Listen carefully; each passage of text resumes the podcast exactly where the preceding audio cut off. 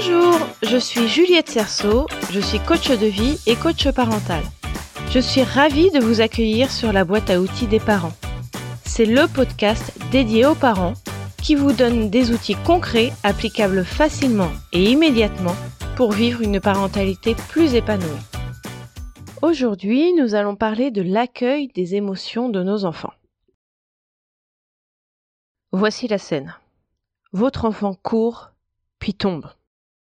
Il se relève difficilement, en pleurant et en regardant ses mains meurtries. Que pensez-vous à ce moment-là? Que lui dites-vous? Est-ce que vous pensez Ah bah fallait bien que ça arrive! Ou Oui, moi aussi je suis déjà tombé et je suis pas mort pour autant. Est-ce que vous lui criez de loin C'est rien, relève-toi Arrête de pleurer, t'as rien Ensuite, vous vous approchez de lui, vous lui tapotez les mains pour enlever la terre ou la poussière, puis vous lui dites Si t'as mal, il faut couper. Arrête de pleurer, t'as rien. Et vous pouvez même rajouter un Les garçons, ça ne pleure pas. Regarde, est-ce que papa pleure? J'en fais un peu des caisses, mais c'est pour euh, être un peu drôle. Si vous vous reconnaissez dans cette description, en tant que parent aujourd'hui ou en tant qu'enfant que vous étiez. Attendez un peu la suite. Je vous décris une nouvelle scène. C'est vous qui en êtes le personnage principal. Vous êtes adulte et vous avez passé un examen scolaire, on peut dire, qui va vous permettre d'avoir une nouvelle qualification. Ou alors vous avez demandé une augmentation à votre responsable hiérarchique, ou vous avez candidaté à un poste, ou encore vous vous êtes engagé dans une compétition sportive.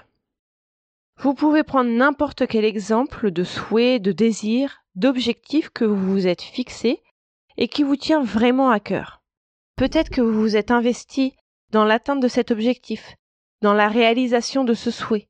Vous avez sacrifié des moments à réviser, à vous entraîner ou à travailler dur. Et vous pensez qu'une fois que vous aurez ce que vous voulez avoir, que vous aurez accompli ce que vous voulez accomplir, votre vie sera différente. On pourra d'ailleurs reparler dans un prochain épisode de l'illusion que c'est d'attendre qu'un événement se produise pour ressentir les émotions que l'on croit que l'on va ressentir à ce moment-là, mais ça n'est pas le sujet aujourd'hui. Et patatras, vous n'y arrivez pas. Vous n'êtes pas retenu au poste que vous convoitiez vous n'avez pas les points nécessaires pour valider la qualification que vous vouliez obtenir, ou pour réussir votre objectif sportif. Vous n'avez pas l'augmentation que vous vouliez avoir, bref, c'est la cata. Là, j'imagine que vous vous sentez déçu, triste, désespéré. Peut-être que vous êtes en colère contre vous-même de ne pas avoir réussi. Peut-être que vous êtes en colère contre les autres de ne pas vous avoir accordé ce que vous souhaitiez. Peut-être que vous vous sentez coupable Peut-être que vous vous reprochez de ne pas avoir assez travaillé, de ne pas vous être assez entraîné. Peut-être que vous vous sentez débordé par toutes ces émotions et vous vous mettez à pleurer. Et là, une personne importante de votre vie, ça peut être votre conjoint ou votre conjointe si vous en avez un ou une, un ou une amie, un parent, qui vous dit Bah, c'est pas grave, c'est rien, faut pas être déçu pour ça. Il y a des choses plus graves dans la vie. Que pensez-vous à ce moment-là? Moi, je pense que vous accueillez ça comme une douche froide. Vous vous dites Non mais attends, c'était super important pour moi ça. Et j'ai pas réussi. Je n'ai pas obtenu ce que je voulais. Je suis hyper déçu. J'avais prévu plein de choses une fois que j'aurais réalisé ça, et voilà que tout s'envole. En fait, il ne me comprend pas du tout, il n'a absolument pas conscience de ce que ça aurait signifié pour moi d'avoir ça. Vous vous sentez incompris, vous sentez que vos émotions sont bafouées par l'autre, comme si ça ne valait même pas la peine de les ressentir.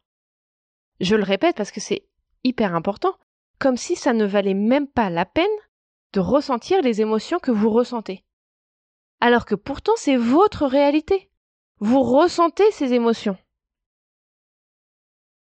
J'ai un autre exemple en tête qui m'arrive tout le temps et qui est bien plus léger que la situation que je viens de décrire, c'est le j'ai froid que je dis souvent parce que je suis hyper frileuse. Et là, mon conjoint, la plupart du temps, mais ça arrive avec n'importe qui d'autre, sort un Bah non, il fait pas froid. Ok, mais moi j'ai froid. Je sais que j'ai froid quand même. Alors qu'à l'inverse, quand les autres ont chaud, mon conjoint également, car nous n'avons pas du tout la même appréciation de la température. Donc lui il a chaud, moi je suis bien. Il se plaint qu'il a chaud, jamais je ne dirai bah non, il fait pas chaud. Lui il a chaud, ok, moi je suis bien. Donc je réponds que je suis bien.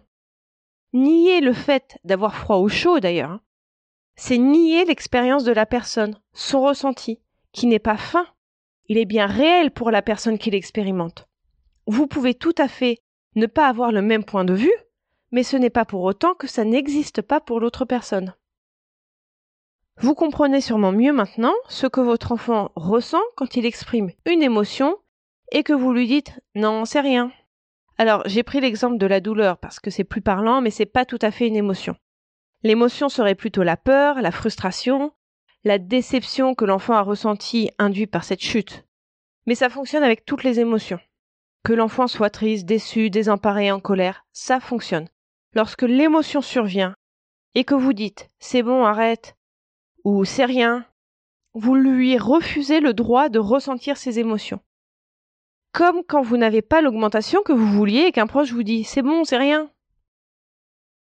Quand l'enfant pleure, en général, il pleure car il ressent quelque chose. Ça peut être de la douleur, de la peur, de la frustration.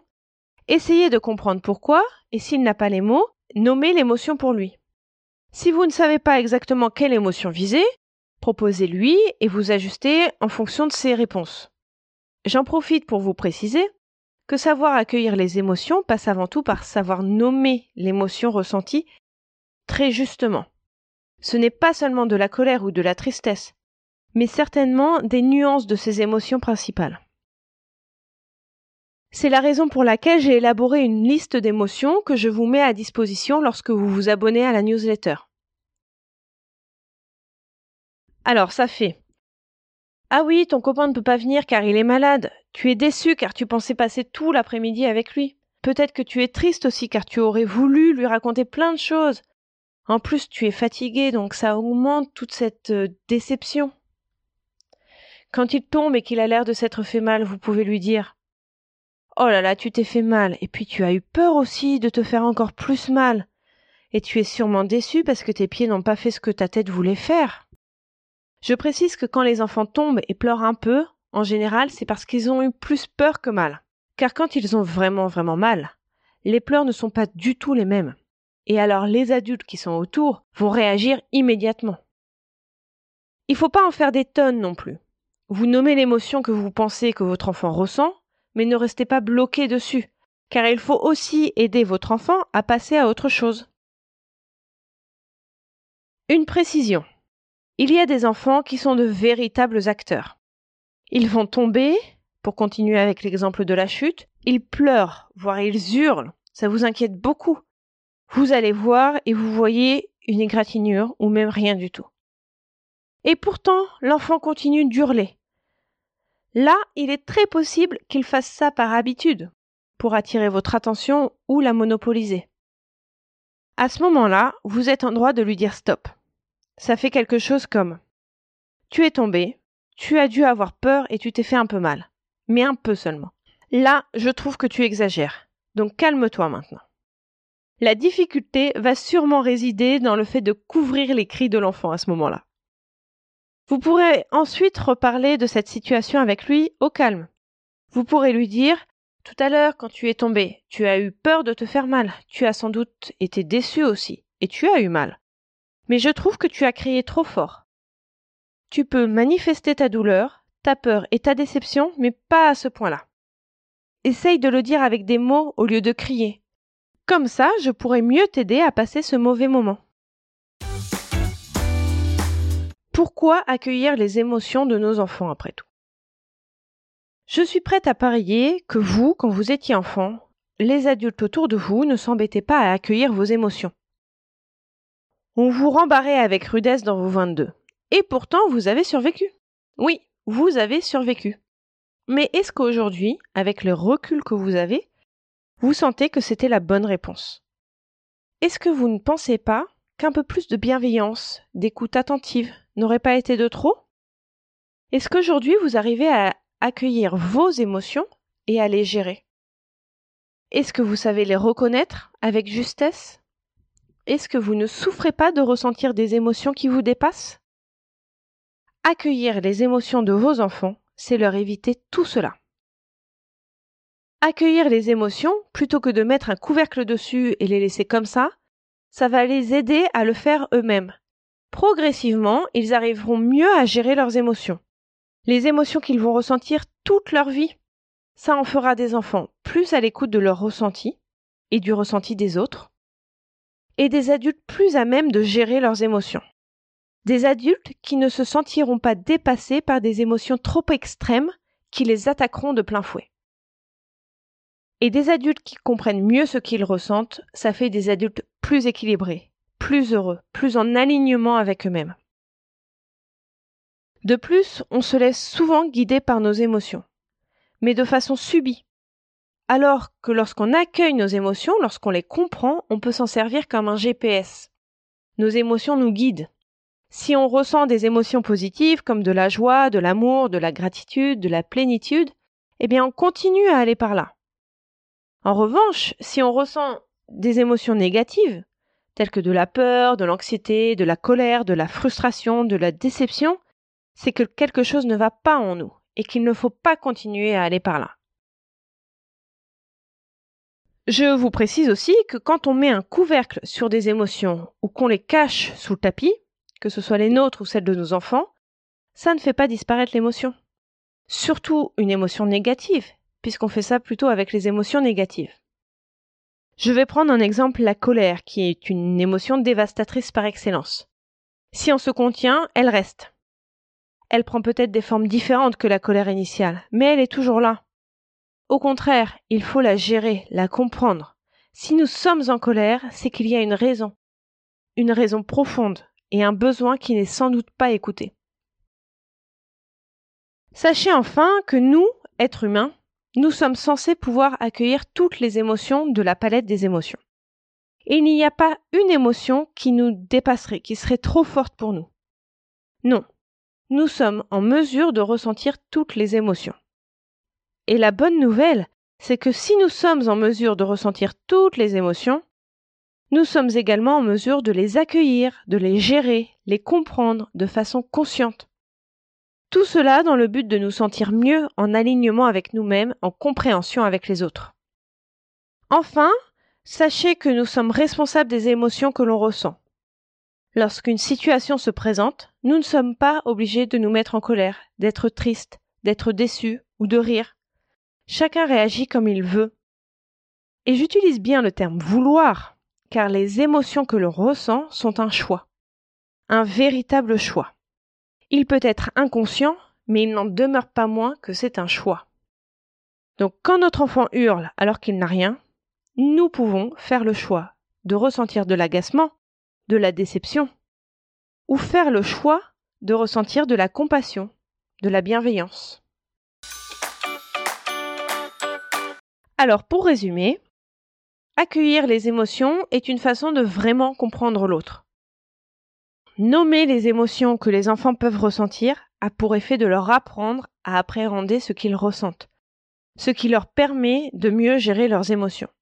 C'est un apprentissage qui leur sera utile toute leur vie et que l'on peut commencer, nous, adultes. Pour faire cela, je vous invite à repérer les moments conscients ou inconscients où vous interdisez à vos enfants de ressentir des émotions et à les rendre conscients Observez votre réaction la prochaine fois que votre enfant tombe, se cogne. C'est très révélateur, et je pense que c'est suffisamment fréquent pour que vous puissiez le repérer rapidement. Observez quelle est votre réaction et votre piste d'amélioration en fonction de ce que je viens de vous dire. Peut-être que vous n'en avez pas, et je vous en félicite, mais peut-être que vous en avez, et il n'est jamais trop tard pour s'améliorer. Et n'oubliez pas de travailler votre vocabulaire émotionnel grâce à la liste d'émotions que j'ai élaborée pour nommer plus justement l'émotion en question.